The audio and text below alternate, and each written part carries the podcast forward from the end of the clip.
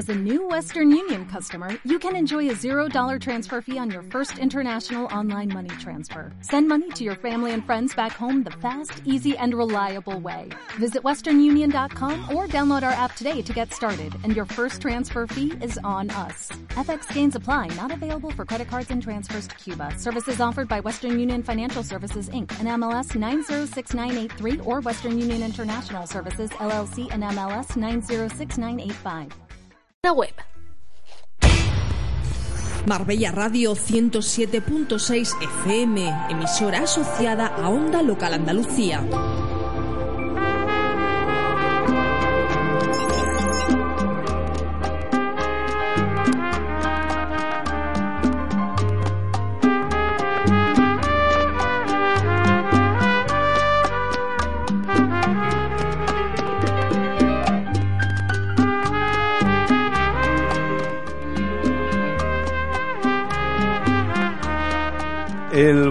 Alfredo Gil anuncia cada jueves la llegada hacia la meditación interior, hacia el aprendizaje, hacia la superación que nos acerca nuestro coach interior, Juan Navarrete, que ya está con nosotros bailando el bolero.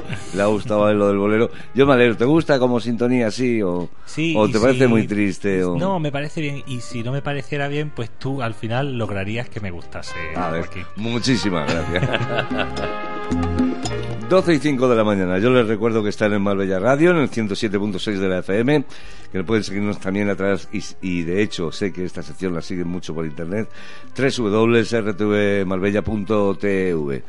Bueno, vamos hacia un destino, el resolver conflictos. Sí, señor. Hombre, pues mira, después de dos años colaborando, yo él no quería decírtelo, pero entonces a esto le teníamos que dar una solución. Eh, Qué malo eres. bueno, cuéntanos un poco, resolver conflictos. Resolver conflictos. Bueno, eh, podríamos empezar el tema un poco con ese, con esa historia que yo creo que casi todos lo, lo conocemos, ¿no? Eh, es una historia de un Nasruddin, no sé si conoces. Nasruddin es un personaje mítico de, de, la, de las enseñanzas sufís persas. ¿no? Y que lo que hacen es como una especie de antihéroe que le van ocurriendo cosas un poco absurdas, pero que encierran una gran sabiduría, ¿no? Un mensaje, ¿no? Entonces eh, mucha gente se había enterado que él tenía el secreto de la felicidad y dijeron, ¿y cómo que una persona puede tener el secreto de la felicidad? Vamos a ir a, a preguntarle a ver qué es lo que nos cuenta. Y cuando fueron a preguntarle, pues él dijo, pues es que eso es muy sencillo. La felicidad está simplemente en no discutir con nadie. Oh, sabio donde lo haya. Dice, ah, pero hombre, eso es una tontería. ¿Cómo va a ser ese el No, secreto de la no. felicidad? Y dice él, vale, pues es una tontería, tienes toda la razón. ¿No?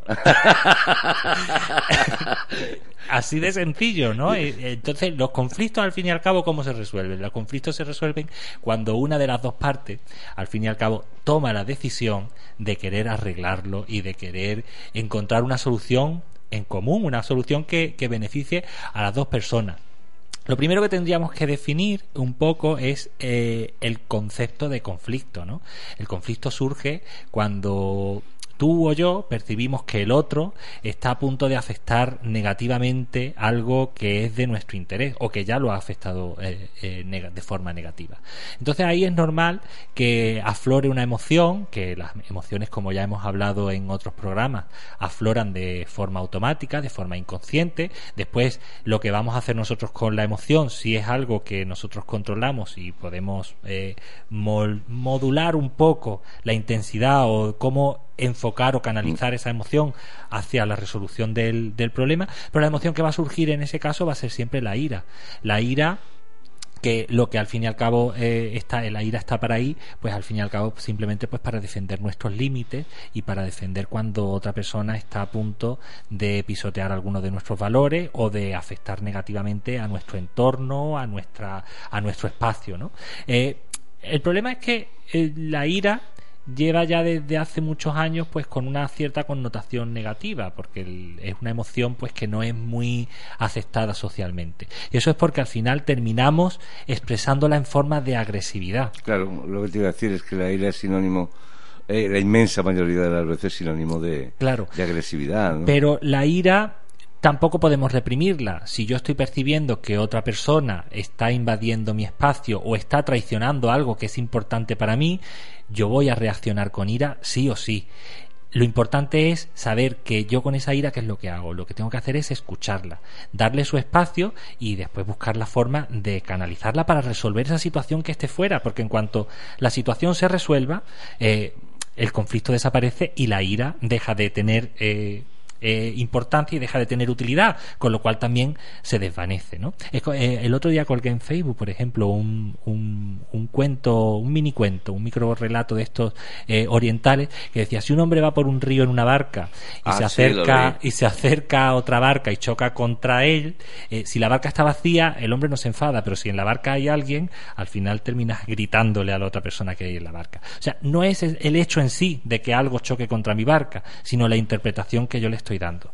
La ira está ahí pues para mm, decirme que puede, si otra persona viene en la barca para chocar contra mí, pues la ira está ahí para decirme que puede, puedo encontrar una solución al, al hecho de que la barca choque, pero tampoco hace falta gritar, puedes mirar, oye, mira qué, qué problema tienes, que, porque a lo mejor la persona choca conmigo porque tiene un problema para manejar su barca y necesita, y necesita de mi ayuda. O sea, todo va a depender un poco del enfoque que le vayamos a dar nosotros a la situación de conflicto pero que muchas veces esos conflictos son necesarios que ocurran, son necesarios que se presenten y hay que afrontarlos y hay que, y hay que verlos. Yo de los conflictos, ya oyéndote hablar de, de, bueno, de dejar pasar el tiempo y demás, eh, lo que sí es cierto, es, mm. estaba pensando en el conflicto entre, por ejemplo, dos, dos personas que se conocen mucho, dos amigos de toda la vida. Mm.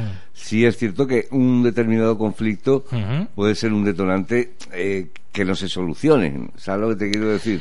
Siempre hay solución cuando hay voluntad de solucionar. Eh, un conflicto se puede dar tanto entre personas, eh, ya sean parejas, hermanos, familiares, amigos, jefe y subordinado, eh, compañeros de trabajo, y también se puede dar entre grupos. O empresas. o empresas, exactamente. en psicología, por ejemplo, consideramos a las empresas como grupos que están dentro de una marca, dentro de un, tienen una filosofía, y algo que las delimita como, como un grupo que puede estar en competencia directa con otro o que uno puede estar haciendo competencia desleal o que pueden ocurrir miles de situaciones ¿no? entre, entre esas dos entidades que al final va a, a derivar en un, en un conflicto.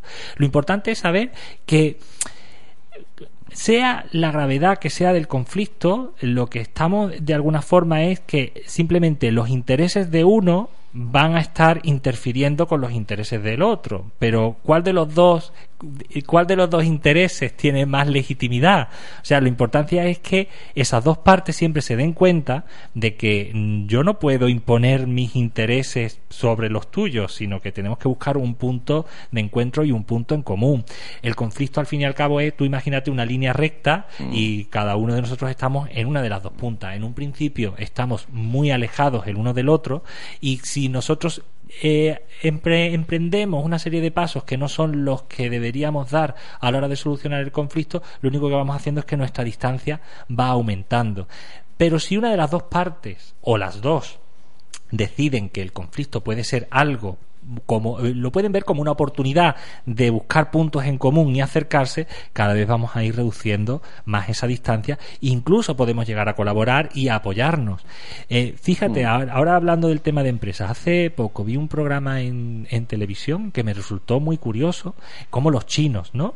Eh, operan entre ellos, ¿no? Ellos dicen, si yo pongo aquí una tienda y viene otra persona y pone una tienda igual que la mía, yo no me enfado al contrario, lo que quiero es que otra persona más venga y ponga otra tienda. ¿Por qué? Porque eso al final lo que hace es atraer, mucha más gente y aumenta el número de oportunidades. Hay para todos, ¿no? Sin embargo, si yo empiezo a pelearme con la otra tienda, pues al final lo que termino es, en vez de enfocarme en mi estrategia comercial y en, las, en el servicio al cliente, lo que me estoy enfocando es en cómo le echo el negocio al otro abajo. ¿Cómo le fastidio? Entonces vamos a, vamos a unirnos y una de las estrategias para resolver conflictos pues es la colaboración. Cuantos más de nosotros estemos aquí y pensemos que puede haber para todo y ya después cada uno que se enfoque en su tienda en ofrecer el mejor servicio, en captar el mayor número de clientes y ya está. Pero si entre todos podemos unirnos para atraer un mayor número de clientes hacia nosotros, pues muchísimo mejor, ¿no?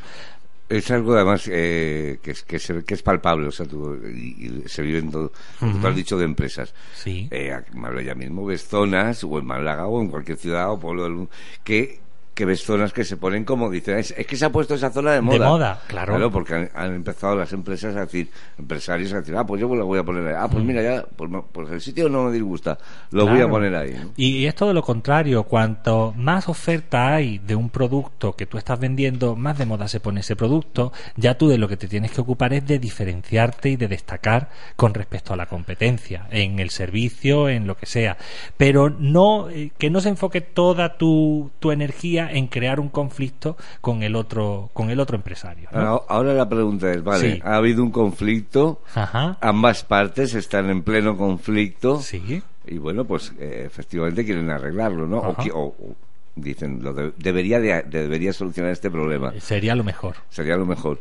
Pero siempre está ese que yo siempre digo, algo muy, muy humano, que es el ego, ¿no? El ego. Y entonces dices, bueno, bueno, pues ya, pero no. Si me llama, yo, yo no tengo problema. Si me llama, si me llama, lo hablo, oye, y no hay ningún problema. Y ambos están esperando a que llame, el, otro. Entonces, eh, peleas con la ira y con el ego. Y con el ego. Ay, ese ego, tenemos que darnos cuenta que quien más ego tiene es el que más pierde, siempre. Ese es, mi, ese es mi consejo.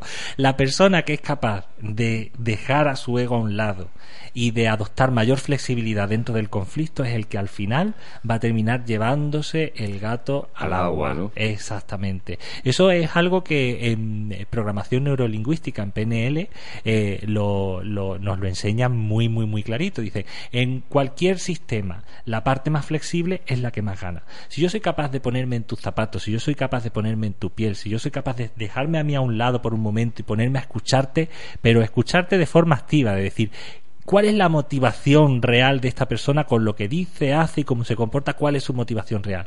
Voy a ser capaz de presentarte al final lo que yo quiero de una forma que encaje y calce más con tus motivaciones y al final consigo que tú te salgas con la mía.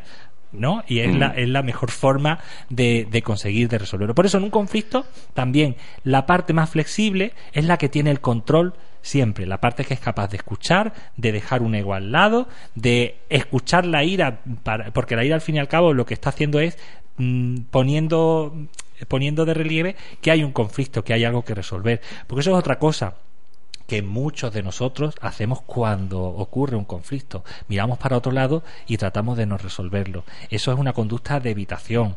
Y la evitación lo único que hace es que el conflicto sigue estando ahí, sigue estando ahí, no termina por resolverse porque como no se afronta, no se buscan soluciones, no se encuentran formas de resolverlo y lo que ocurrirá más probablemente es que al final termine agrandándose. Eso de evitar de salir por patas y de pues yo no llamo, o yo espero a que él me llame, o que ella me llame, o bueno, miramos para otro lado como si no hubiera pasado nada, no.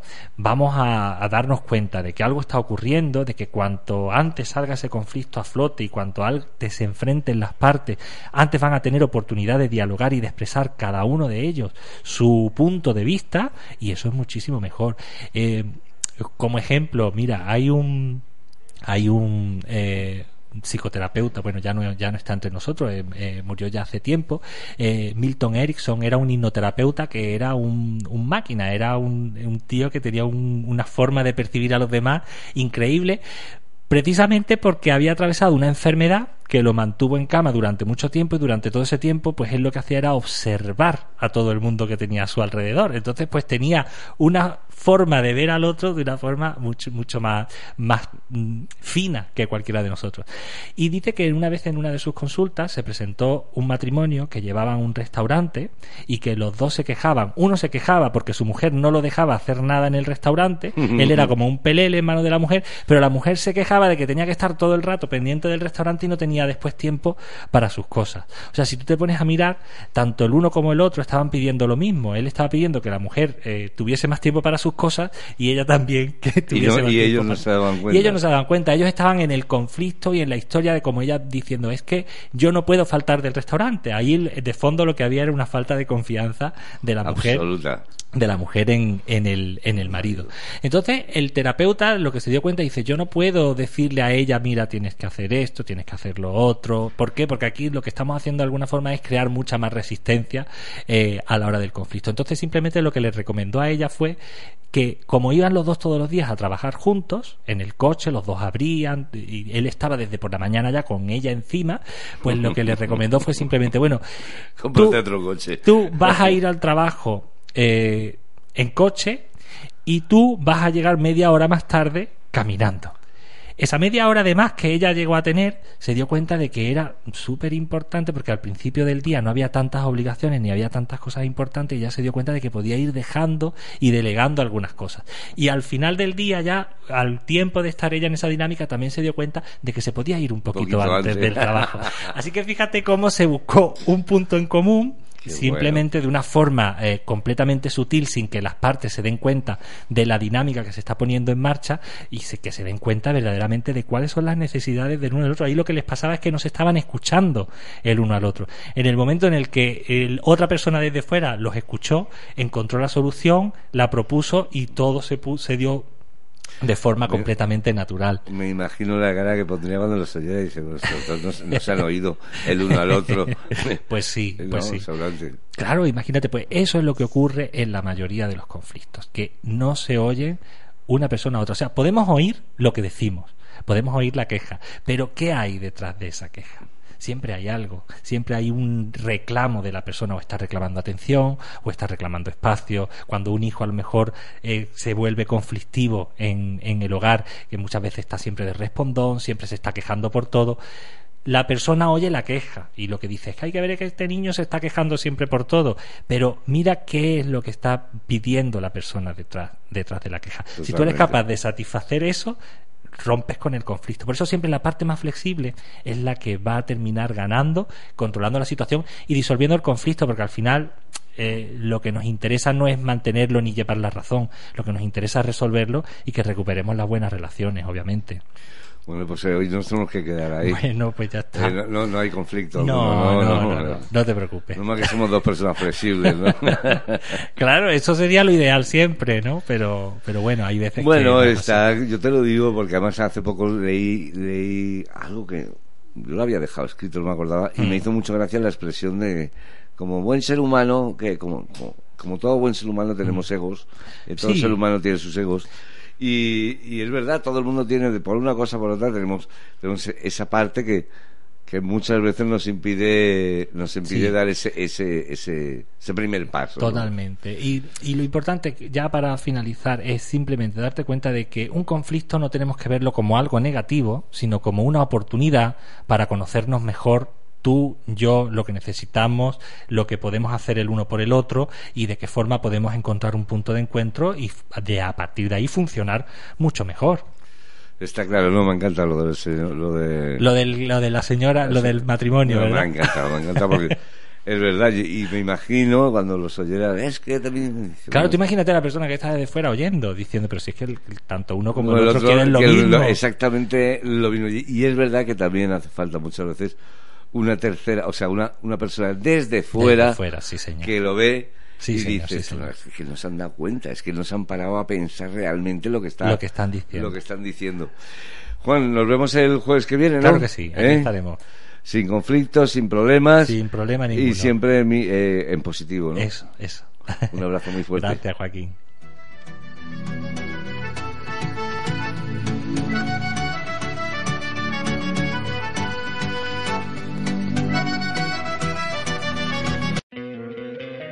Te encantaría tener 100 dólares extra en tu bolsillo? Haz que un experto bilingüe de TurboTax declare tus impuestos para el 31 de marzo y obtén 100 dólares de vuelta al instante. Porque no importa cuáles hayan sido tus logros del año pasado, TurboTax hace que cuenten. Obtén 100 dólares de vuelta y tus impuestos con 100% de precisión. Solo con Intuit TurboTax.